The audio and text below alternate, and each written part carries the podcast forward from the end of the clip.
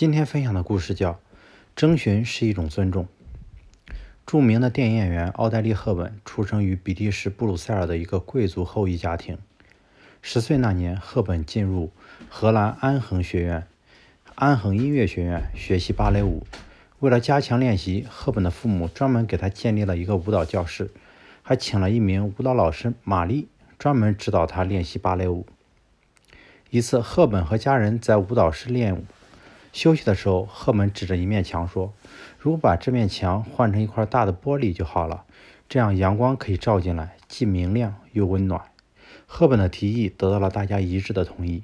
可是，就在母亲吩咐人准备拆墙装玻璃的时候，赫本却拦住了母亲：“先不要拆墙，我还没有征询玛丽老师的意见呢。何必征求一个下人的意见呢？何况这个舞蹈室是我们的，我们想怎么改造就怎么改造。”母亲理所当然地说：“确实，在当时的贵族制度下，贵族和下人之间的界限很分明。”赫本的姐妹也说：“这根本就是多此一举，因为玛丽老师肯定会同意的。”赫本却执意要等玛丽老师从老家回来。半个月后，赫本恭敬地征求玛丽老师的意见。玛丽老师先是一愣，继而激动地连连点头：“同意，同意，我很赞同。”这时，赫本才告诉母亲可以开工了。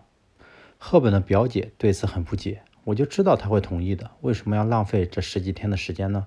要不然，这么这面大玻璃墙早就装好了，我们现在就可以一边跳舞一边沐浴阳光了。这怎么能算浪费时间呢？赫本认真的说：“舞蹈教室虽然是我们建造的，但玛丽老师也是使用者呀。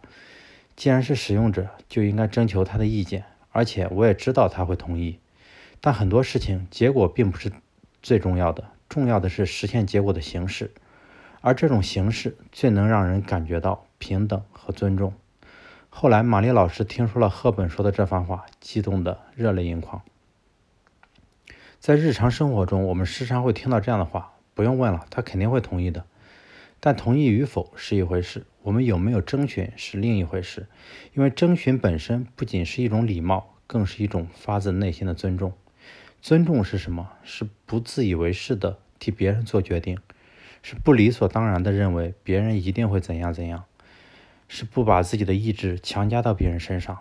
或许询问后你会发现他的意见和你果然是一致的，但是他的意见应该由他自己说出来，他的意志应该由他自己表达，这就是尊重。